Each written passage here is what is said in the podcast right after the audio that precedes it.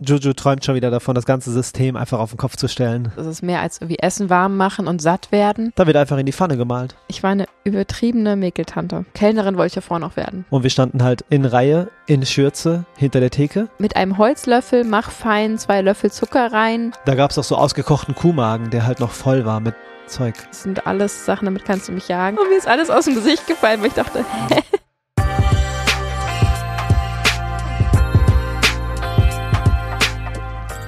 Hallo und herzlich willkommen zurück zu Vegan Gesund mit Grund. Der Podcast. Mein Name ist Juju Und ich bin Fabi. und wir freuen uns, die nächsten Minuten mit dir gemeinsam verbringen zu können. Wer weiß, wie lange es wird heute wieder. Das weiß man bei uns nie so genau. Nee, nicht wirklich. Eins können wir euch schon mal vorab versprechen. Dein Zahn wird heute nicht trocken bleiben. Nee, er wird nämlich anfangen zu tropfen. Doch bevor wir uns tief in die vegane Kulinarik hereinbegeben, wollen wir euch kurz Team Climate vorstellen. Wir alle haben schon mal von diesem Klimaabdruck, CO2-Ausgleich Ding gehört und auch uns war bis vor einigen Jahren noch nicht so richtig klar, was das eigentlich sein soll. Es geht einfach im Prinzip darum, dass wir alle mit unserem alleinigen Dasein und mit unserem Tun und Machen, was wir so auf diesem Planeten ausüben, schon einen heftigen Klimaabdruck verursachen. Und es geht eben darum, dass man Projekte unterstützt, die wiederum dafür sorgen, dass dein CO2, was du produzierst, wieder auf einer anderen Stelle dieser Welt ausgeglichen wird, damit das Ganze einfach mehr im Balance ist. Und das heißt natürlich nicht, dass man sich benehmen kann wie Sau. Man sollte trotzdem darauf achten, wie groß der eigene Fußabdruck ist. Aber ähm, das, was eh entsteht, kann man eben natürlich versuchen zu kompensieren. Und das finden wir total unterstützenswert. Und deswegen haben wir uns bei Team Climate angemeldet und wenn ihr Lust drauf habt, könnt ihr dem Team einfach beitreten. Der Teamcode lautet vegan gesund mit Grund und dann könnt ihr zu den 30.000 Tonnen CO2, die schon ausgeglichen wurden, euren Beitrag hinzugeben. Wir finden das eine richtig coole Sache, weil wir sind einfach eine große Community bei Vegan Gesund mit Grund und dass wir jetzt alle gemeinsam als Team unseren CO2-Fußabdruck ähm, ausgleichen können, ist einfach eine richtig schöne Sache.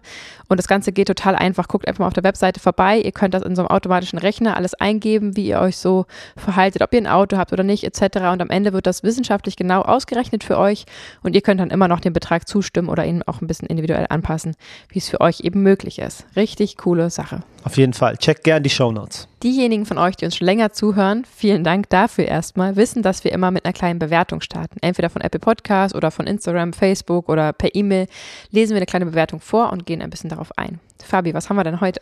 Hallo Juju, hallo Fabi. Ich musste euch beiden jetzt einfach schreiben. Ich bin seit etwa einem Jahr vegan und habe neulich euren Podcast entdeckt und bereits alle Folgen durchgehört. Wow. Ihr seid so inspirierend und gebt mir das Gefühl, nicht alleine zu sein. Genau wie gesagt. Meine Familie und meine Freunde sind zwar nicht vegan, aber sie öffnen sich dem Thema mehr und mehr und es gibt schon kleine Veränderungen. Das macht mich stolz, da ich doch mit der Zeit etwas bewirken kann. Diese Woche hat eine Klasse von mir, ich arbeite als Lehrerin, herausgefunden, dass ich vegan bin und daraufhin ganz viele Fragen gestellt. Ich habe fast eine ganze Unterrichtsstunde hergenommen, um diese Fragen und Vorurteile zu klären. Ich bezweifle, dass die SchülerInnen alle sofort vegan werden, Schwitz-Smiley, freue mich aber, dass sie überhaupt so viel Interesse gezeigt haben. Ihnen habe ich unter anderem euren Podcast empfohlen. Vielen Dank für eure großartige Arbeit, macht weiter so, ganz liebe Grüße. Update, zweiter Teil der Nachricht. Einer der Schüler erzählte mir heute ganz stolz, dass er sich neulich Tofu in den Salat gemacht hat und es lecker fand. Wow. Hat direkt Früchte getragen. Oh krass, ich habe ein bisschen Gänsehaut sogar. Voll Super. schön. Ähm, Vielen Dank für die Nachricht. Wir freuen uns sehr, sehr, sehr. Total super. Ähm, vielen Dank, dass du dir da so eine Unterrichtsstunde geopfert hast für. Ich kann mir vorstellen, ihr habt auch ganz schön Druck da auf Arbeit, ähm, euren Stoff da unterzukriegen. Aber ähm, ja, das hat sich ja ganz natürlich ergeben und freut mich extrem. Ich kann mir gut vorstellen, dass da einige der SchülerInnen saßen, die zum ersten Mal davon gehört haben oder zum ersten Mal jemanden befragen konnten, der das macht. Und ähm, das ist einfach wunder, wunderschön, dass du dir die Zeit genommen hast. Das ist ja genau das Interesse, was wir dann auch mit dem Verein ähm, durchsetzen wollen. Wir finden, dass jedes Kind ähm, das Recht darauf hat, zu erfahren, wo deren Essen herkommt und das Recht hat zu erfahren, wie man sich gesund ernährt. Ja, auf jeden Fall sehr respektabel.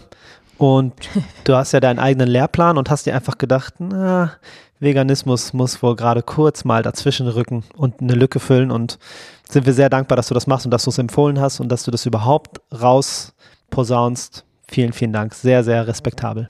Es ist ja auch eine echte Schande, dass in der Schule nach wie vor die Ernährungspyramide unterrichtet wird, was ja schon mal erstmal schön ist, aber es ist nach wie vor die omnivore Ernährungspyramide mit den ganzen ähm, mit den ganzen tierischen Lebensmitteln, die ähm, als gesund eingestuft werden und notwendig ähm, und angesagt wird, wie viel man davon essen muss, damit man irgendwie gesund ist.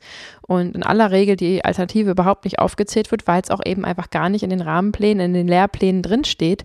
Und da muss man echt ansetzen, direkt an der Wurzel. Also es ist schön und gut, wenn wir mit dem, mit dem Verein dann in die Klassen gehen und Aufklärungsarbeit machen. Aber natürlich ist es viel effektiver, dass man direkt äh, bundesweit den gesamten Lehrplan umstellt und dafür sorgt, dass LehrerInnen im Unterricht eben die Alternative direkt mit unterrichten. Das ist ein Projekt. Falls jemand eine Idee hat, schreibt uns gerne. Juju, Juju träumt schon wieder davon, das ganze System einfach auf den Kopf zu stellen. Ja, klar. Ist gut. Auf jeden Fall. Schön, das war inspirierend. Vielen Auf Dank. Auf jeden Fall, sehr schön. Kulinarik, darum soll es heute gehen. Vielleicht erklären wir mal das Wort. Also ich konnte es auch nicht so ganz definieren. Für mich ist es, ohne nachzudenken, die Vielfalt von internationalem Essen. Mm, ja. Ich glaube, es hat schon was damit zu tun, dass es halt aus vielen Ländern kommt. Ja, okay.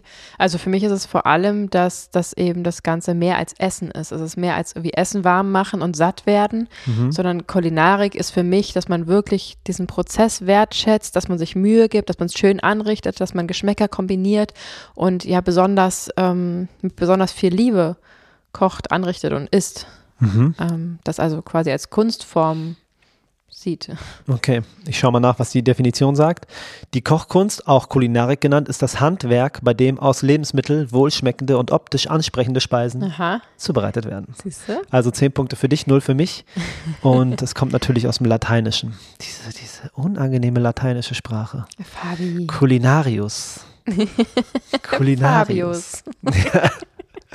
ja, ich habe so mein, ja, meine Problemchen mit dem Latein. Aber das macht nichts. Diese Folge wird heute ziemlich persönlich, denn wir wollen euch ein bisschen berichten, was eigentlich unser kulinarischer Background ist, ob wir überhaupt einen haben oder ob wir uns immer nur satt gegessen haben. Mhm. Euch mal so ein bisschen teilhaben lassen, dass ihr uns ein bisschen besser einordnen könnt. Ab in die Schublade mal wieder. Ähm, wo wir eigentlich so herkommen und wie sich das Ganze entwickelt hat und was wir jetzt hier für eine kulinarische Party jeden Tag feiern. Oh ja, das ist wirklich eine Party. Vor allem aktuell, ich weiß nicht, ob ihr das mitbekommen habt bei Instagram, ich erkläre es euch gerne. Juju ist an dem Punkt, dass wenn sie sagt, ja, ich mache kurz was zu essen, dann ist es immer nicht kurz, erstens. Und zweitens ähm, ist es immer bestehend aus mindestens sieben Komponenten. Hier ein bisschen was, hm, was, was Salziges und dann hier noch ein paar Körnchen dazu. Und dann hier habe ich noch eine Soße dazu gemacht. Und es ist immer sehr facettenreich, sehr bunt und sehr groß gedacht. Juju ist halt an dem Punkt, wo sie das Einfache fast schon nicht mehr macht. Es ist immer mit irgendeinem kleinen Kniff. Ja, das stimmt. Aber ich lebe auch, glaube ich, meine Kreativität einfach momentan in der Küche aus. Ich habe früher viel gemalt, viel gebastelt, gebaut, äh, war einfach künstlerisch sehr viel unterwegs, habe die Klamotten für meine Kinder genäht und so weiter. Und da wir einfach gerade wie so kleine Arbeitsmaschinen geworden sind seit anderthalb mhm. Jahren ähm, und mir dann nur noch sozusagen der Teil in der Küche bleibt. Also wir müssen ja eh essen, wir müssen eh kochen. Ich muss mich eh weiterentwickeln für die ganzen leckeren Rezepte, die wir immer wieder entwickeln für Instagram ähm, und dann künftig ja auch fürs Kochbuch. Ähm, ja, habe ich natürlich eine gute Ausrede, warum ich mich da jetzt so richtig ausleben muss. Da wird einfach in die Pfanne gemalt. Aber wir wollten noch gar nicht über die Gegenwart sprechen. Wir wollten erstmal mit der Vergangenheit anfangen. Das stimmt. Und Fabi, heute nehme ich dich mal ein bisschen ins Interview. Okay. Dann ist es vielleicht auch ein bisschen entspannter für dich, als das so runterrattern zu müssen. Okay. Setz dich doch mal hin. Ja. Fabi, hat denn die Kulinarik in deiner Kindheit eine Rolle gespielt? Das ist eine sehr witzige Frage. Die Kulinarik hat eine sehr große Rolle gespielt. Ähm, jetzt, wo ich weiß, dass es Kochkunst ist, ähm, war es ein zentrales Element in meinem Leben, weil ich komme aus einer Gastronomiefamilie. Mhm. Ähm, schon bevor ich auf der Welt war, hatte meine Mutter schon einen gastronomischen Betrieb. Okay. Und das heißt, ich bin damit aufgewachsen, dass immer kulinarisch ansprechendes Essen da war. Es war Dreh- und Angelpunkt unseres Lebens. Wir haben damit unser Geld verdient. Und deswegen ist die Antwort, ja, mein kulinarischer Background ist riesengroß, mhm. italienisch und ich bin sehr dankbar dafür. Das heißt, du bist zwischen Pizza, Pasta und ähm, mhm. Tapas? Nee, ist ja Spanisch. Nee, Pizza, Pasta und Salat sozusagen und Pizzakartons und so und Oliven. Okay. Dazwischen bin ich groß geworden, ja. Nice. Wie kann man sich das vorstellen? Hattet ihr ein Restaurant oder ein, ein Imbiss? Ähm, ein zuerst, also einiges. Also zuerst, ich weiß gar nicht genau, wie es war, bevor ich da war. Da war auf jeden Fall Das geht den meisten so. ein, meine Mutter hatte schon einen Laden, als ich noch nicht da war. Mm, Meine erste Erinnerung ist ein Restaurant. Direkt ähm, oben drüber haben wir auch gewohnt. Praktisch. Das war sehr praktisch und sehr schön. Dann ist das Restaurant umgezogen und hat sich verwandelt in einen Imbiss. Das war verrückt, weil da gab es dann auch Sachen wie selbstgemachten Gyros und Frikadellen Okay. und Currywurst mit Pommes. Das war so ein ganz anderer Style. Okay. Ähm, da hatten wir viel, wir haben in dem Dörfchen bei uns gegenüber von der Pizzeria so eine Firma gehabt, eine große, die so Ringe herstellt für weltweite Autoproduktion.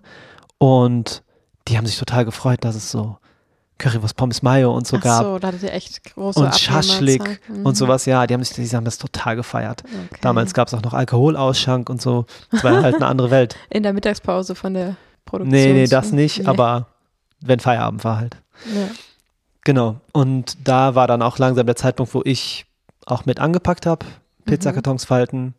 Ich Wie war alt so, warst du da? Weißt du das noch? keine Ahnung, elf oder so?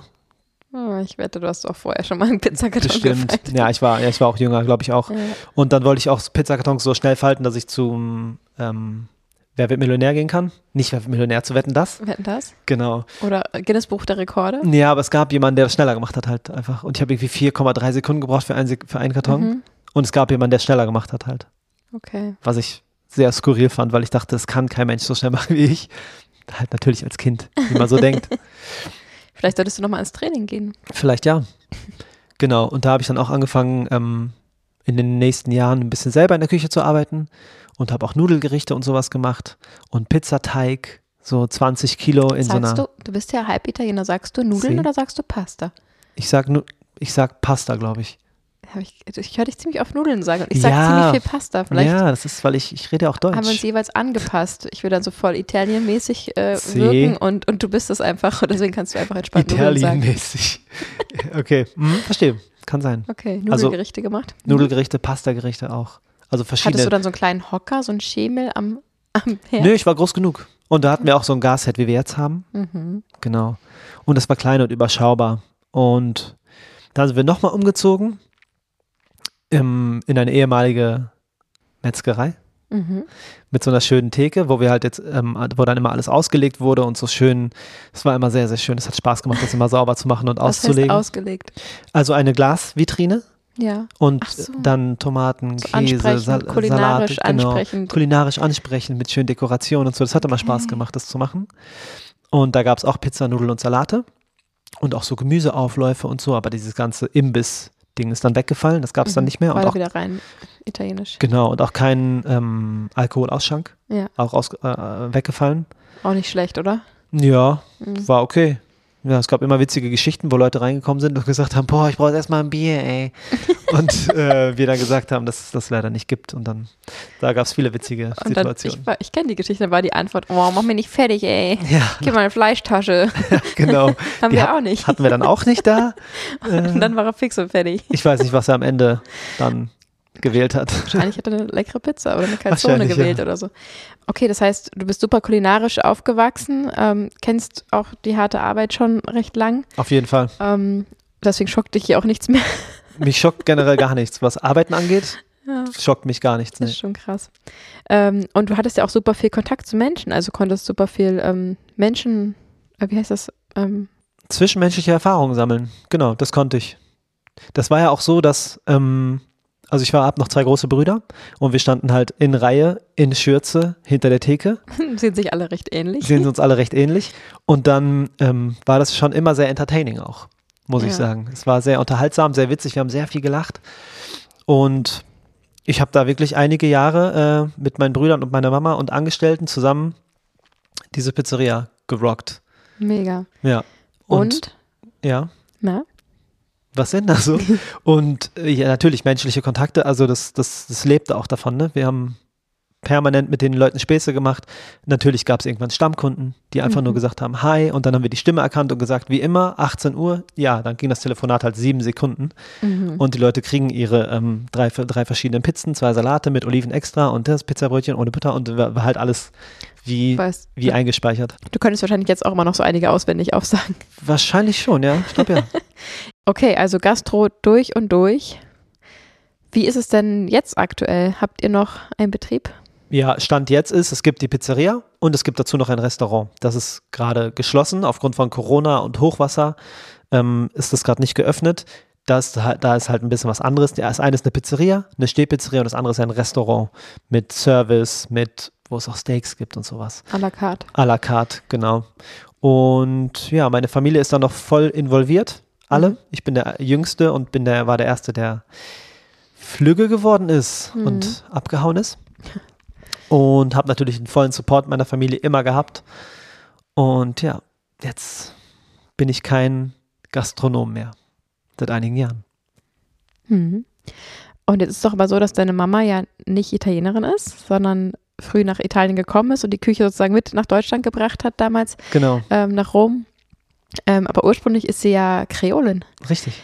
Hat dann diese Ernährung, hat dann die kreolische Küche auch in deiner Kindheit eine Rolle gespielt? Also habt ihr auch kreolisch gekocht? Kannst du da ein Rezept, ähm, wie, wie viel hast du da mitbekommen von Nein. der Seite? Ein Rezept kann ich nicht. Ähm, dafür hat es zu wenig stattgefunden einfach. Mhm.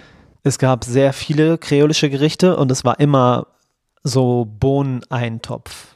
Mhm. Immer sowas. So Cachupa hieß eins, das gab es sehr häufig. Und wenn wir in Portugal waren, also die Kapverden waren portugiesische Kolonie, deswegen habe ich sehr viel Verwandtschaft in Portugal, die da leben. Immer wenn wir da waren, gab es sehr verrückte Sachen. Da gab es auch, soll ich das sagen, es ist ekelhaft. Pff, ja, Da gab es auch so ausgekochten Kuhmagen, der halt noch voll war mit Zeug. okay. Und wenn das dann das in dem Topf, sehr ekelhaft. das ist super ekelhaft. Und wenn das dann im Topf gekocht wurde, Mhm. in dieser Wohnung, wo wir waren, bei meinem Onkel und Mhm. Tante, was meinst du, wie es da gerochen hat in diesem Haus? Unerträglich. Damals schon. Unerträglich. Okay. Und das war, ist aber auch so, glaube ich, typisch portugiesisch oder kreolisch irgendwie, dass es das dann einfach so gibt. Und das Ja. habe ich nie, nie essen können, damals schon nicht. Okay, und Das wie ist ging es, nicht. diese Bohneneintöpfe klingen ja jetzt total spannend, Mhm. weil du ja ähm, sozusagen damals schon vegane Eintöpfe gegessen hast. Äh, und Bohnen und Kinder gehen nicht immer gut zusammen. Wie war das für dich? Hast du es gern gegessen oder Ich- war das so ein. Ich habe super gern gegessen. Ich Echt? hab, ja, ich wurde sehr früh auch daran geführt. Also das Mhm. gab es auch schon, als ich sehr klein war. Mhm. Und deswegen war so Schwarzaugenbohnen und so und was da drin war alles. Ich glaube, da war auch Fleisch drin. Ja, okay. Mhm. Aber man könnte es quasi weglassen Man und dann wäre es ja, super veganes, ausgewogenes ja, voll. Essen. Ja. Ja, ich meine jetzt unsere Kleine isst ja auch ähm, gerne Kichererbsen, Bohnen und ähm, das ist ja wirklich, ja, sicherlich auch eine Geschmackssache. Man kann jetzt nicht sagen, man kann da jeden ranführen, aber ähm, auch einfach eine Gewöhnungssache und eine Zubereitungssache am Ende des Tages. Das auf jeden Fall. So wie es zubereitet ist, damit steht und fällt ja alles, gerade bei Kindern. Mhm. Ja. Ja, spannend. Also eigentlich bist du jetzt weg von der Kulinarik wieder hin zur Kulinarik äh, Sozusagen. in unserer Küche gekommen. Genau. Ich habe auch schon immer gerne gekocht, aber die Zeit quasi zwischen der Gastrozeit und jetzt, in der Zeit habe ich mich ganz schlecht ernährt. Also ganz schlecht. Und auch mir keine Mühe gegeben und es war keine gesunde und Se seit du Zeit. mich, bis du mich kennengelernt hast. sozusagen. Ja, Ja. das möchte ich mal dazu sagen, nämlich auch. ich weiß noch, als wir uns äh, kennengelernt haben, du kommst ja aus Köln und ich aus Potsdam, ähm, haben wir irgendwie, habe ich dich in Köln besucht und wir haben gemeinsam gekocht. Und äh, das war witzig, weil man lernte dann erstmal so gegenseitig die eigenen Vorlieben und Geschmäcker kennen und die Art zu kochen. Und da waren wir uns recht uneinig, beziehungsweise haben uns da, also es war natürlich super romantisch und schön, aber haben uns da ähm, erstmal ein bisschen kennenlernen müssen, weil Fabi irgendwie Ja. den Schinken und die Sahne da reinhauen wollte und ich gesagt habe, bitte keine Sahne und dann irgendwie die Champignons ganz, ganz klein geschnitten habe und du das total lecker fandest, ich es stärker angeröstet habe und wir erstmal so unsere ersten geschmacklichen Vorlieben kennengelernt haben Ja, voll. ähm, und uns dann angeglichen haben, beziehungsweise du dich auch ein bisschen von der einen oder anderen Zutat äh, gelöst hast, weil du auch gar nicht wusstest, dass sie nicht gesund ist. Also Genau. wenn man sich damit nicht großartig auseinandersetzt und es eher um Nahrungszufuhr geht, dann ähm, kann man das ja gar nicht wissen. Genau, und in der Phase war eh alles mit Käse überbacken oder mit Sahne. Das Mhm. heißt einfach Fett ohne Ende Ja. und deswegen halt auch salzig und lecker und das, das war's. Ja. Ich war auch, ne, hatte auch 10 Kilo mehr drauf oder noch mehr und so, war ja auch proper. Mhm. Deswegen. Jetzt bin ich an einem anderen Punkt, aber äh, ich will jetzt erstmal wissen, wie es bei dir aussah. Weil mich hast du jetzt ausgequetscht wie so eine kleine Rosine. Hä, aus einer Rosine kommt gar nichts mehr raus. Äh, wie eine Weintraube, die dann eine Rosine ist. Wurde, ja. Vielleicht. ähm, wie ist es denn bei dir? Warst du schon immer offen für neue Geschmäcker oder kam das mit der Zeit? Erzähl doch mal. Und auch gerne detailliert und auch gerne aus der Kindheit. ähm, witzig, wann die interviewt zu werden. Mhm. Ähm, nee, ich war eine übertriebene Mäkeltante. Oh. Extrem. Also Okay. das, was ich jetzt hier esse und zubereite und Kombinationen entwickle, das ist, das hätte ich nie gedacht, dass ich jemals dahin komme. Ähm, weil ich wirklich, Nudeln mit Ketchup war das absolute Ding. Also helle Spaghetti mit ähm, Tomatenketchup. Immerhin der echte Werderaner Ketchup. Die Brandenburger unter euch wissen, was ich meine Bester Ketchup. äh, ist immerhin aus einer Glasflasche und mit ziemlich vielen frischen äh, Tomaten, weniger Zucker und so, aber immer noch ähm, ja nicht das, das Allergesündeste. Das war mein Lieblingsessen. Ähm, Königsberger Klops habe ich gern gegessen.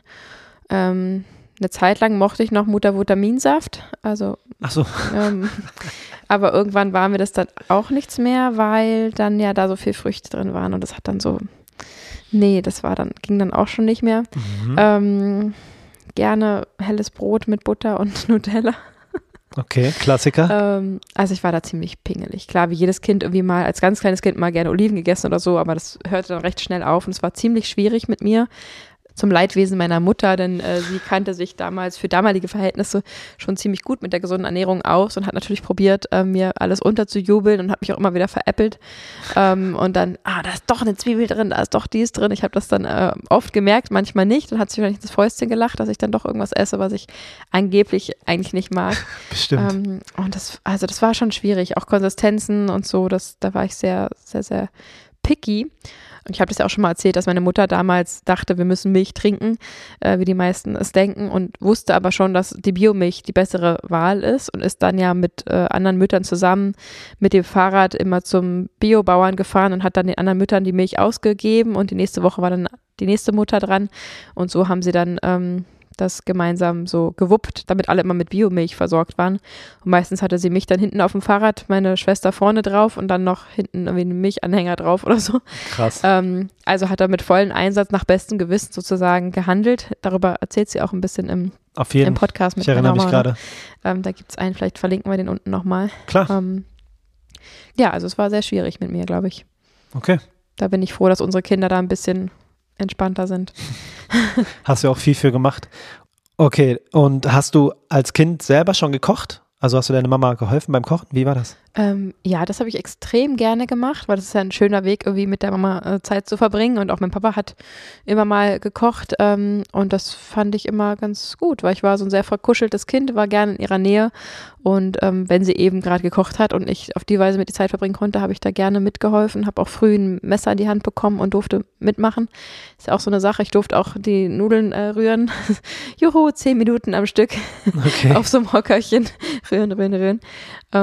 Was natürlich nicht nötig gewesen wäre, aber was ich toll fand. Also ich habe da schon früh mitmachen dürfen. Erinnere mich auch, dass ich extrem früh angefangen habe zu backen.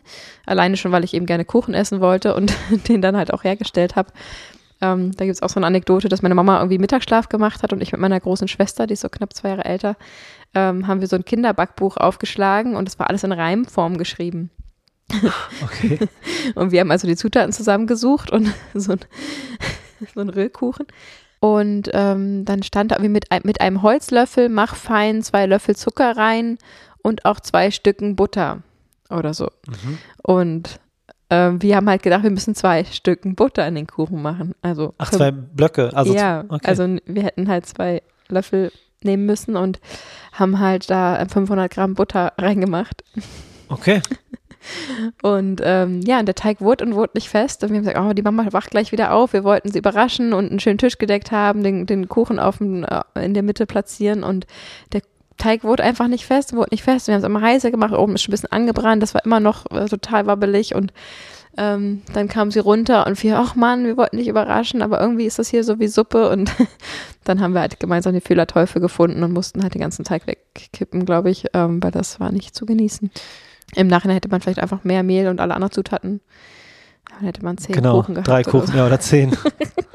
Witzige Ähm, Geschichte. Also genau, das habe ich immer gerne gemacht. Dann gab es auch ähm, gerne immer Kakagrim Bah. für alle. Das äh, war, ähm, das haben wir so genannt, weil wir einfach Mehl mit Kakaopulver und Wasser verrührt haben.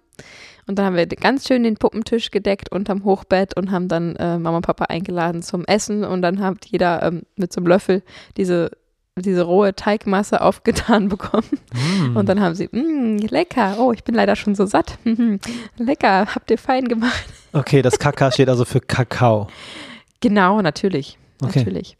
Ähm, also da durfte ich früh experimentieren und habe das auch gerne gemacht. Ich habe sehr viel gekocht, hatte keine Ahnung, wie es geht so richtig. Meine Mama kann schon gut kochen, würde ich sagen. Also nicht so, nicht so wie wir jetzt halt heute, super kreativ und um die Ecke, sondern einfach ganz normal gut gekocht. Ja, eine basic gute Köchin.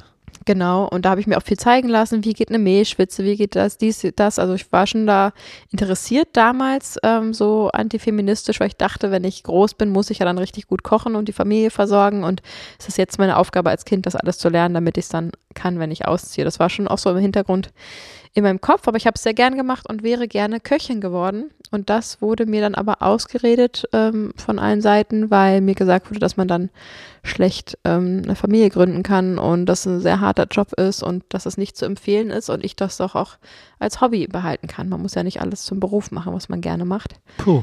Ähm, genau, Kellnerin wollte ich ja vorher noch werden. Das, ja. Und danach Köchin. Aber ich wollte auch viel werden. Also es wurde mir ausgeredet, vielleicht hätte ich es auch trotzdem nicht eh nicht gemacht, aber ähm, da war schon eine sehr große Leidenschaft da. Deswegen wundert es mich nicht, was jetzt so draus geworden ist. Und ich habe einfach mit der Zeit nach und nach langsam mich dran geführt, äh, auch mal anderes zu probieren. Das war aber echt ein Kampf. Ich hieß ja Käsemaus, ich habe immer Käse gegessen und äh, meine Mutter hat damals schon kein Fleisch gekauft und sich geweigert, ähm, Fleisch zu essen. Und ich habe dann in meiner Jugend äh, so rebelliert und habe dann mir die Putenbrust gekauft und habe die dann halt selber angebraten. So, wenn ihr kein Fleisch esst, mache ich mir halt das selber. Hatte ja aber keine Ahnung, wie es geht, meine Mutter auch nicht. Von Fleischzubereitung habe es dann immer völlig durchvertrocknete, ungewürzte Puten äh, Klumpen da gegessen und so. Das war irgendwie nicht besonders Klingt nice. sehr unlecker, was du da Ähm, beschrieben hast. Total. Und ja, dann habe ich jetzt relativ früh Mama geworden und habe mir dann von meiner Oma auch immer mal sagen lassen, wie man falschen Hasen macht und dies und das und habe irgendwie so so komisches Zeug gekocht, ähm, weil ich dachte, das gehört irgendwie dazu, dass ich einen vernünftigen braten kann und so. Aber Okay. ja, je, je mehr ich dann für mich gekocht habe, desto offener wurde ich. Ähm, ich glaube, Pilze habe ich lieben gelernt, als ich mal selber im Wald Pilze gesammelt habe alleine und sie angebraten habe auf dem Feuer und dann auf, einen, auf eine Brotstulle, Brotstulle ähm, gegeben habe und irgendwie im Wald ganz stolz mein Pilzbrot gegessen habe. Dadurch Mhm. habe ich dann zu den Pilzen gefunden. Guter Davor Weg. fand ich das auch immer nicht, nicht so lecker. Und ja, also ich würde sagen, ich bin sehr unkulinarisch gestartet und bin jetzt extrem kulinarisch geworden mit der Zeit, Step by Step. Super. Und auch dieses Ganze, ne, wir sind ja, kommen ja aus der Medienbranche, wir sind viel gereist weltweit und ich habe natürlich viel, ähm, ja, andere Küchen auch kennenlernen dürfen auf den ganzen Produktionen und ähm, habe da immer die Augen offen gehabt und habe mich da immer gerne inspirieren lassen von den Küchen dieser Welt sozusagen. Ähm, Mhm. und da auch immer mehr Interesse entwickelt und auch da dann Leute am Set, also die Ur Ureinwohner, wollte ich gerade sagen, die ähm, Traditionell. Locals, Mhm. die, die Menschen, die aus diesem Land kommen, Ach so. äh, immer gern befragt, was sie so, ähm, wie sie so ihr Essen zubereiten und gerne auch schon mitgeschrieben tatsächlich damals. Also Okay, dazu frage ich dich gleich noch was. Mhm. Ähm, was ist mit der Mäkelei jetzt? Wie mäkelig bist du jetzt, wenn du sagst, du warst früher so mäkelig? Also, hm. Also ich würde sagen, es hat sich auf jeden Fall um 180 Grad gedreht. Ich esse sehr viel. Es liegt aber auch daran, dass ich ja sehr viel für uns oder wir gemeinsam hier kochen und ich natürlich sehr viel Einfluss darauf habe, wie es schmeckt. Mhm. Wenn ich dann doch mal woanders bin, merke ich, dass ich dann doch noch ganz schön mäkelig bin.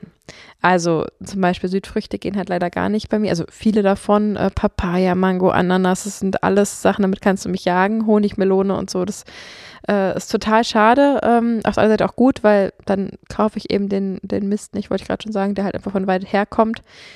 Bananen und so esse ich ja dann wieder. Also es gibt schon einige Sachen, die ich einfach nicht gerne esse, nach wie vor nicht. Und natürlich durch dieses, ähm, ja, auf einem relativ hohen Niveau kochen zu können, sorgt natürlich auch dafür, dass ich ein sehr krasser Foodie geworden bin und sehr großen Wert darauf lege, wie es schmeckt und ich dann, ähm, wenn ich woanders esse, manchmal das so zuckt, dass ich denke, ach, da müsste man jetzt noch ein bisschen und da könnte man noch.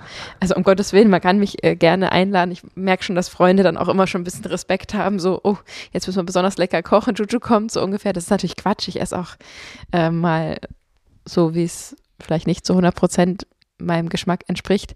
Ähm, aber ich habe dann schon Ideen, wie man es vielleicht noch aufpeppen könnte. Naja, das klingt ja jetzt sogar anders, als ich das wahrnehme von außen. Also ich habe okay. noch nie gesehen, dass du irgendwie wenn jemand was zu essen, dir was zu essen gibt, was er gekocht hat, dass du dann irgendwie das bewertest oder, nein, nein, oder so also sagst, nee, ich würde jetzt gerne noch das und das dazu machen. Also nicht, dass es so wirkt, so ist es überhaupt gar nicht.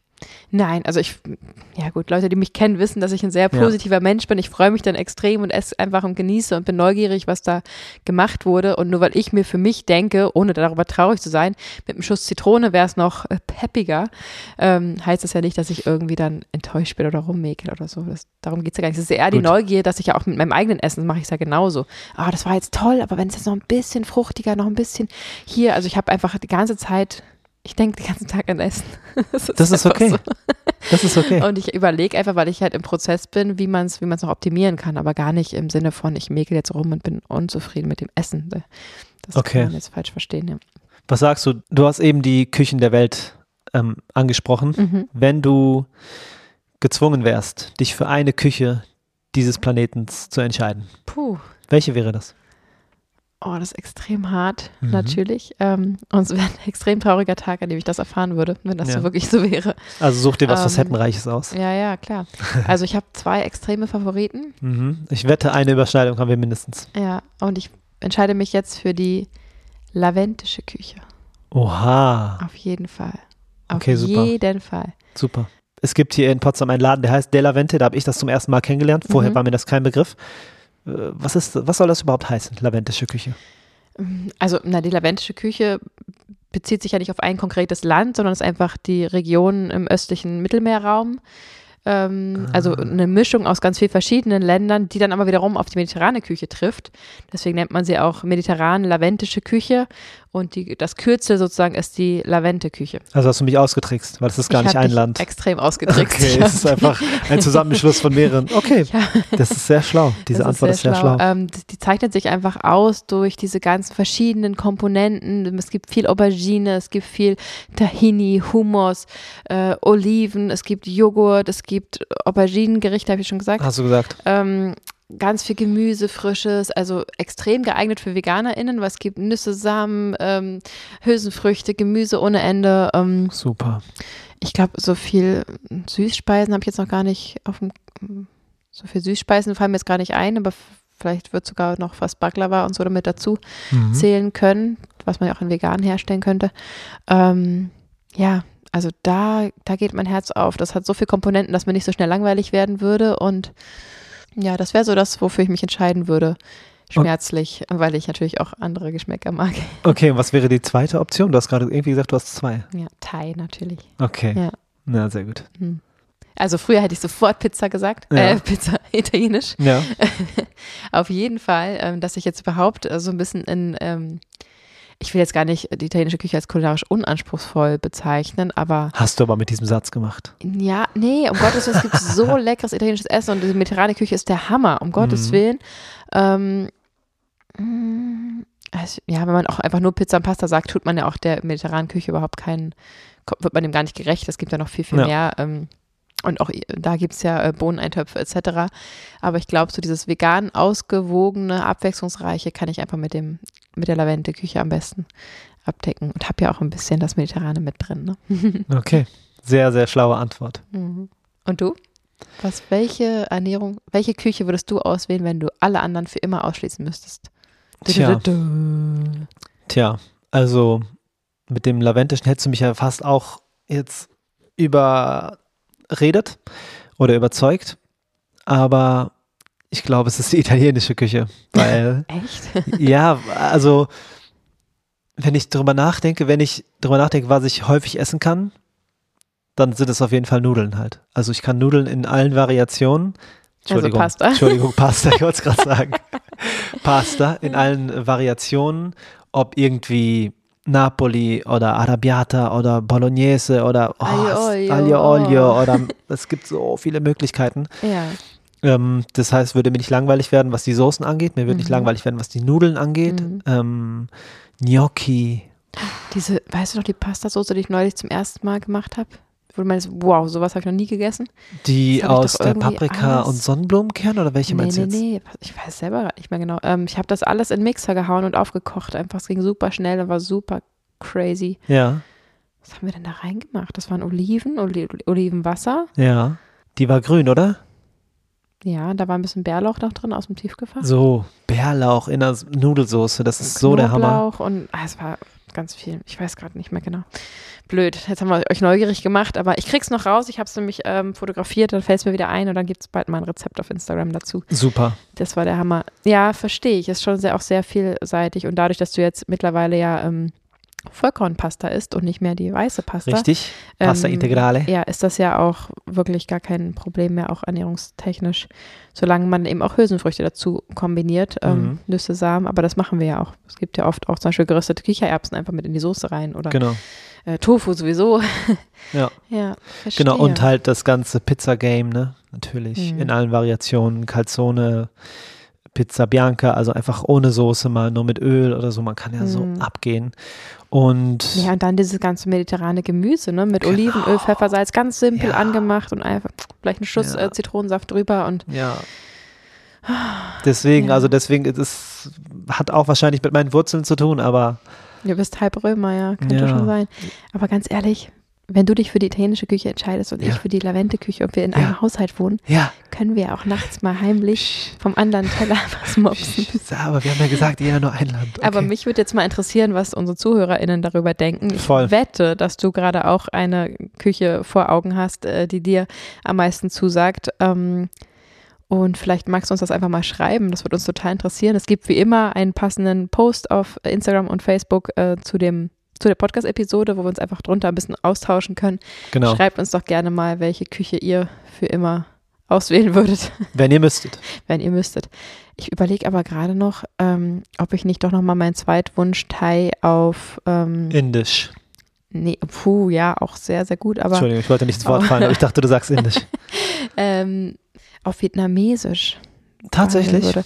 Okay. Da kenne ich mich noch nicht so gut aus wie mit der Thai-Küche. Wir waren ja in Thailand, wir hatten einen thailändischen Kochkurs, also da, das koche ich viel, da, da kenne ich mich schon relativ gut aus. Die vietnamesische Küche kenne ich weniger gut, aber wenn ich mal zum Vietnamesen gehe, dann kippe ich jedes Mal dreimal um und es Ja. ist wirklich schlimm mit mir, wenn man mit mir essen geht. Und sie dann dreimal auf dem Boden liegt, das ist Und immer ich, krass. Wirklich, also ich esse ja dann auch 100 Jahre lang, also extrem langsam. Ich war jetzt gerade erst wieder auf einer Produktion und war, wir waren beim Vietnamesen und ich habe erst Edamame bestellt, also diese Sojabohnen, die man so aus der Hülse rauszutschelt.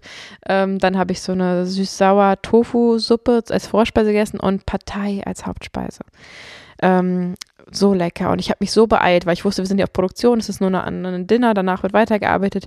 Ich habe so schnell gegessen, wie ich konnte, aber trotzdem natürlich genossen, sehr genossen.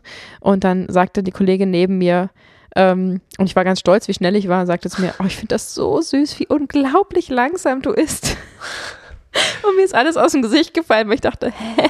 Ich war total enttäuscht. Ich habe mich so beeilt und war so stolz auf mich. In deiner Welt war es voll das Zeitraffer und für sie war es eine Zeitlupe, oder? Und sie fand es so süß, wie unglaublich langsam ich esse. Und ich bin dann wirklich, also wenn es richtig, richtig gut ist, ich hatte das schon, dass ich wirklich Tränen in den Augen hatte vor Dankbarkeit für leckeres Essen, Mhm. Gänsehaut ähm, hatte und einfach sprachlos war und äh, die Augen geschlossen habe und das für immer abgespeichert habe, diese Geschmäcker. Ich habe so ein paar Erinnerungen in meinem ähm, Kopfportfolio, Mhm. ähm, die ich abrufen kann. Ähm, ja, das ist manchmal mache ich auch ein bisschen Sorgen, ob ich vielleicht ein bisschen zu foodie geworden bin, aber Ich glaube nicht. Also wir müssen ja eh essen und wenn du dich mit dem Thema besonders gut auskennst und das liebst, Ja, Und und, diese dass deine- gesunde Komponente ist es halt. Die, ja. Und es ist auch deine, deine Arbeit. Ja, Ja, ist doch das ist auch okay. meine Arbeit. Ich musste, ich mache das ja auch für euch. Das ist alles Recherche, um euch die leckeren Rezepte bieten zu können. Genau. Ähm, und da bin ich echt nerdy drin und tausche mich total gerne darüber aus. Und dazu kommt dann noch die Komponente eben nicht nur lecker, sondern auch möglichst gesund, dass ich eben durch mein Studium zur veganen Ernährungsberaterin ähm, gelernt habe, welche mit Lebensmittel man gut kombinieren kann, welche Lebensmittel man pro Tag abdecken sollte und wo man vielleicht ähm, noch welche Nährstoffe mit unterbringen kann. Also es ist ja noch viel komplexer. Das eine ist ja der Geschmack, alle Texturen und alle Geschmacksrichtungen unterzubringen und dann aber auch noch alle Nährstoffe. Es ist ja super komplex. Also ich bin auch immer sehr konzentriert beim Kochen und höre oder selten irgendwas nebenbei oder so, weil ich ja echt konzentriert bin auf das, was ich da tue. Und das ist ähm, ja dann irgendwie möglichst gesund, ausgewogen und richtig lecker vegan zu kochen, ist absolut möglich und habe ich mir jetzt auch in dreieinhalb Jahren angeeignet. Ja, von der Hobbyköchin zur Kulinarikerin. Ja, du bist auch ein Kulinariker, denn du bist auch immer extrem dankbar für das, was ich koche. Das Du, stimmt. wir kochen auch super viel zusammen. Fabi kocht auch alleine, wird da auch immer kreativer. ja, Ähm, und manchmal arbeitest du mir auch richtig krass zu, das stimmt. Ähm, die Blätterteig gefüllten Taschen bin ich auch stolz drauf, wenn ich ehrlich die du bin. jetzt gerade gemacht hast. Nee, ich habe Mhm. Juju kam, Juju kam von der Produktion zurück und ich habe ähm, Essen gemacht. Und zwar habe ich Jufka-Teig, Blätterteig genommen und den gefüllt mit angebratenem Blumenkohl, den ich vorher halt am Stück gekocht habe, dann angebraten, ähm, gemeinsam mit Sonnenblumenkern, Zitrone, sehr vielen Gewürzen in der Pfanne scharf angebraten habe. Dann Tofu natürlich, Klassiker, in Würfel geschnitten und angeröstet, mit Sesam und Sojasauce abgelöscht. Und das kam dann in diese Blätterteigrollen und zusätzlich noch dazu habe ich Sauerkraut mit reingemacht. Und das hat dem Crazy Ganzen dude. halt so einen komischen, sehr eigenartigen Geschmack gegeben. Ich weiß gar nicht, welche Richtung das geht. Und das Verrückte ist, unsere beiden Kinder haben es auch geliebt. Ja, Das hätte ich äh, ehrlich gesagt nicht gedacht. Die haben es beide gegessen. ja, Ähm, war total verrückt und total schön, dass Total ich wieder lecker. kam und einfach direkt ähm, was so Leckeres, Besonderes zu essen hatte. Richtig genau. cool. Von außen einfach ein bisschen Öl, Hafermilch ähm, drüber gestrichen und Sesam Mhm. drüber gestreut. Fertig. Ging auch echt Super. schnell eigentlich. Sehr, sehr cool. Ja, hast du sehr lecker gemacht. Danke. Ähm, für diejenigen, die sich jetzt gerade fragen, was ich da für ein Studium mache ähm, zur veganen Ernährungsberaterin, guckt auch gerne, das haben wir immer unten in den Show Notes drin. Wir haben da auch einen Rabattcode für 10% ähm, und das könnt ihr einfach mal zwei Wochen austesten, wenn ihr wollt. Und wie jetzt gerade ja auch eine neueste Studie ergeben hat, äh, dass wenn man sehr jung auf die vegane Ernährung umstellt, man über zehn Jahre seines Lebens dazu gewinnen kann durch die Umstellung. Bing bong. Also wenn auch du da Lust hast, dich da näher zu informieren und die vegane Ernährungsberatung zu studieren, sei es für dich und deine Familie oder für eine neue Selbstständigkeit, dann äh, check das gerne mal unten aus. Und ähm, wenn du Fragen hast, wende dich gerne an mich. Ich helfe dir da auch gern weiter und ähm, beantworte deine Fragen zu dem Thema. Juju, ich habe noch eine Interviewfrage. Oh ja. Haben deine Kinder einen Vorteil dadurch, dass du Kulinarikerin bist, also eine Koch, ein Kochprofi? Ähm, ja, auf jeden Fall. Mhm. Also auf jeden Fall. Alleine schon, ja, wie wir gerade geklärt haben, ähm, dass sie sich einfach sehr gesund und ausgewogen ernähren und ich äh, da immer Ideen habe, selbst wenn ich dann mal nicht alle Nährstoffe, die ich gern so reinbekommen würde am Tag, ähm, dann doch noch reinkriegen kann, weil ich am Ende einfach noch einen Smoothie zum Beispiel mache, wo dann äh, Spinat und irgendwelche Pülverchen und weiß ich nicht was drin verschwinden und die dann ähm, zur Not das noch so irgendwie abends abdecken. Also einfach für ihre Gesundheit. Das ist das Fundament, was uns trägt. Ne? Die wachsen gerade, die sind ähm, voll am entwickeln und wenn du da nicht irgendwie alle Nährstoffe zur Verfügung hast, die du brauchst ähm, für eine gesunde Entwicklung, ist das natürlich enorm ähm, Dramatisch. Grund, äh, dramatisch und man kann einfach einen extrem guten Grundstein legen für deren Entwicklung, wenn man sich damit beschäftigt. Ich habe gestern gerade erst wieder im Supermarkt eine Familie gesehen mit einem Kind ähm, und die haben einfach den ganzen Einkaufswagen voll von diesen Quetschis gehabt und Wurst und ähm, nebenbei durften sie ein Croissant essen und so. Und dann taten die mir leid und dann habe ich in meinen Einkaufswagen geguckt, das ist so über und über voll mit Obst, Gemüse, ähm, und super ausgewogenen Lebensmitteln. Natürlich essen wir auch mal ähm, Quatsch, ne? Aber Ja. es muss sich halt die Balance ähm, halten. Es muss Balance halten. Mhm. Also gesundheitlich auf jeden Fall ein Riesenvorteil. Und natürlich gucken Kinder erstmal sehr stark zu deren Umfeld auf, ähm, was, wofür sie sich interessieren. Und wenn ich natürlich viel von Essen rede und ähm, da irgendwie eine Leidenschaft habe, dann werden die das übernehmen, so wie sie es auch übernehmen würden, wenn ich für Autos eine Leidenschaft hätte. Und das ist, glaube ich, nicht verkehrt, sich ähm, auch schon in jungen Jahren damit auseinanderzusetzen, was man ja nun mal täglich drei bis fünf bis acht, wie auch immer mal am Tag ähm, so machen muss. Und was einfach ist so unterschätzt, was Nahrung für ein unfassbare, wichtiges Element deiner Gesundheit und deiner Entwicklung darstellt. Und wenn es dann noch dazu mit Genuss und, und schönen Momenten verbunden ist und ne, Und die, Spaß. Halt. ja, wir haben ja hier auch kein Fernseher, kein Radio, nichts. Also wir sitzen ja wirklich dann abends gemeinsam da und freuen uns über das Essen, tauschen uns darüber aus, unterhalten uns und es ist einfach, diese Momente am Tag sind einfach Gold wert und da kriegen sie, glaube ich, eine ganze Menge Wichtiges mit. Das wird sich dann später zeigen. Auf jeden Fall. Ähm, ich, ich kann ja. dir jetzt schon sagen, dass die Große so ein Ernährungsbewusstsein hat. mm, das ist der Wahnsinn, Mit, ne? Was wie, sie manchmal wie alt ist sie? auch. Achteinhalb? Na, sie wird jetzt neun nächsten Monat. Nächsten Monat wird sie neun. ja. Hey, wir haben noch mal April schon. Ja, ging jetzt ein bisschen schnell alles Ja. um. Ähm, das ist so erschreckend, wie viel sie weiß, wie viel sie Mhm. verstanden hat, wie viel, an wie viel sie sich schon rantraut. Mhm. Ähm, die hat wirklich das Essensbewusstsein einer, ja, eines Teenagers oder noch älter. ist total krass. Na, Einfach, viel, nee, also nicht mal viel, viel mehr, als die allermeisten Erwachsenen je in ihrem Ja. ganzen Leben haben werden. Ja, ich wollte es nicht so übertreiben, Ähm, aber du hast recht, ja. Das ist so. Also Ja. allein der Einkaufswagen, den ich gerade beschrieben habe, so das, da ist ja gar nichts Ja. äh, vorhanden. Mhm. Man muss natürlich immer ein bisschen gucken, ne? Also ich finde gerade, es wird Phasen geben, wo sie irgendwie sich gegen alles weigern wird, vielleicht, äh, eventuell. Und ähm, auch ich hatte das als Teenie. Meine Mutter hat mich ja ziemlich gesund aufgezogen und dann hatte ich mein Taschengeld, dann habe ich meine Chips gekauft, meine Schokolade, habe dann äh, Sachen verweigert, rumgemäkelt und dann ist das so, du bist du machtlos und irgendwie, ähm, das finde ich auch extrem wichtig, dass man das Essen nicht so extrem emotionalisiert. Mhm. Also wenn die Kleine jetzt äh, oder die Große sagt, ich möchte das gerade nicht essen, dass ich dann eben nicht irgendwie eine Flappe ziehe und irgendwie persönlich enttäuscht bin davon, dass ihr mein Essen jetzt nicht schmeckt. Da nehme ich mein Ego extrem raus, weil es geht ja dann um ihre psychische Gesundheit und, und das Verhältnis, was sie zu Essen aufbaut, was äh, auch sie ein Leben lang tragen wird. Ja, Und ähm, sehr wichtiger Punkt. dass man da einfach sagt, okay, kein Problem. Manchmal verschätze ich mich ja auch, dass es ihr dann doch nicht schmeckt. Ähm, manchmal ist die Sache, von der ich denke, dass es ihr nicht schmeckt. Ähm, das Ja. gibt's natürlich und dann ist das in Ordnung. Dann macht ihr ein Brot und dann ist gut und ähm, dass man da nicht irgendwie, ja, irgendwie unsere emotionale Beziehung dazwischen steht.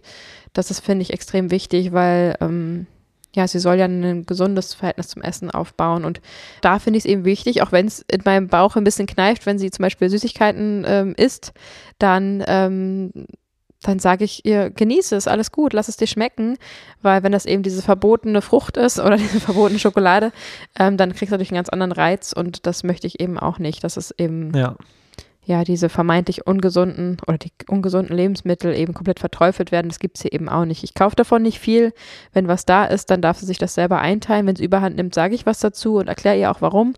Aber ähm, ja, das finde ich total wichtig, dass sie da selber auch ein Maß irgendwie kennenlernt und sie wird es sonst ausgleichen. Sobald sie Taschengeld bekommt und in den Supermarkt geht, wird sie es ausgleichen und das finde ich schon wichtig. Aber wie ist es denn mit unserer kleinen Fabi? Kriegt sie dann schon Süßigkeiten? naja, sie ist anderthalb, wäre jetzt eigentlich dran. Mm, Beefy, Babybell, Schokolade. krass. Nee, davon kriegt sie nichts. Und was Süßes kriegt sie auch nicht. Ähm, sie kennt das auch gar nicht und hatte auch gar kein Verlangen danach. Ja. ähm, wenn sie, also wenn wir ihr was Süßes geben, dann ist das halt irgendwie ein, ein, ein Hirsepop oder irgendwas, aber nee, sie bekommt ganz gezielt keine Süßigkeiten. Ja, sie kennt es ja auch noch gar nicht. Es macht ja Mhm. gar keinen Sinn, zu sagen, so, du weißt zwar nicht, was das ist, aber ich stell dir jetzt mal heute Schokolade vor. Ja. Das arme Kind muss Schokolade essen. Also, solange sie nicht weiß, was Süßigkeiten und ungesunde Lebensmittel sind, wird sie sie auch nicht bekommen. Sobald sie äh, erfährt, was Schokolade ist und damit Kontakt hat, muss man damit umgehen und überlegen, in welchem Maße man ihr das geben kann. Ähm, ein guter Tipp ist immer zu sagen, einfach, es ist scharf. Das stimmt. Was alles scharf Ähm, ist, meine Güte. So Das, viele Sachen sind ähm, scharf. Ja, ist ja auch einfach einfacher, ähm, also auch wenn es jetzt salzig ist, die Oliven oder irgendwas, äh, zu sagen, einfach ist scharf, dann ähm, jetzt in dem Alter, dann kann sie das schon ganz gut verstehen, dass das nichts für sie ist und dass das kein, dass es ihr nicht schmecken würde. Glaube ich auch, ja. Ähm, egal, also äh, machen wir jetzt ein ganz schönes Fass auf, das ist vielleicht mal eine extra Episode. Auf jeden Fall wird sie erst Süßigkeiten bekommen, wenn sie davon auch fährt und auch äh, Großeltern und so sage ich das genau so. Ähm, schau mal, sie freut sich extrem, wenn du ihr Erdbeeren kaufst, aber ähm, die Schokolade braucht sie wirklich nicht und ich möchte auch nicht, dass du ihr die gibst und ähm, wenn es das dann doch geben sollte oder so, dann führt es ja auch dazu, dass ich die Person nicht mehr gerne besuche, weil Mhm. ich schon vorher weiß, ich muss jetzt irgendwie wieder einen Kampf der, der Süßigkeiten äh, führen. Und äh, das habe ich schon bei der Großen damals ganz früh klar gemacht und dadurch ähm, halten sich auch alle da ganz gut zurück und lassen mich meine komische, gesunde Ernährung durchziehen.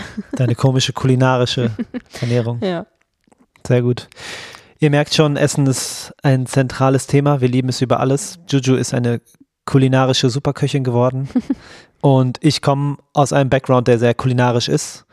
Und zusammen sind wir vegan gesund mit Grund. Die kulinarischen, experimentierfreudigen Genießer. Innen. Wenn dir diese Folge gefallen hat, dann lass es uns unbedingt wissen. Schreib uns eine Bewertung, schreib uns einen Kommentar. Die Bewertung schreibst du am besten bei Apple Podcast, denn nur da geht das. Und bei Spotify könntest du uns auch Sternchen geben, wenn es dir denn gefällt. Was kann ich schon ausrichten? Dachte sich die halbe Welt. Ciao. Ciao.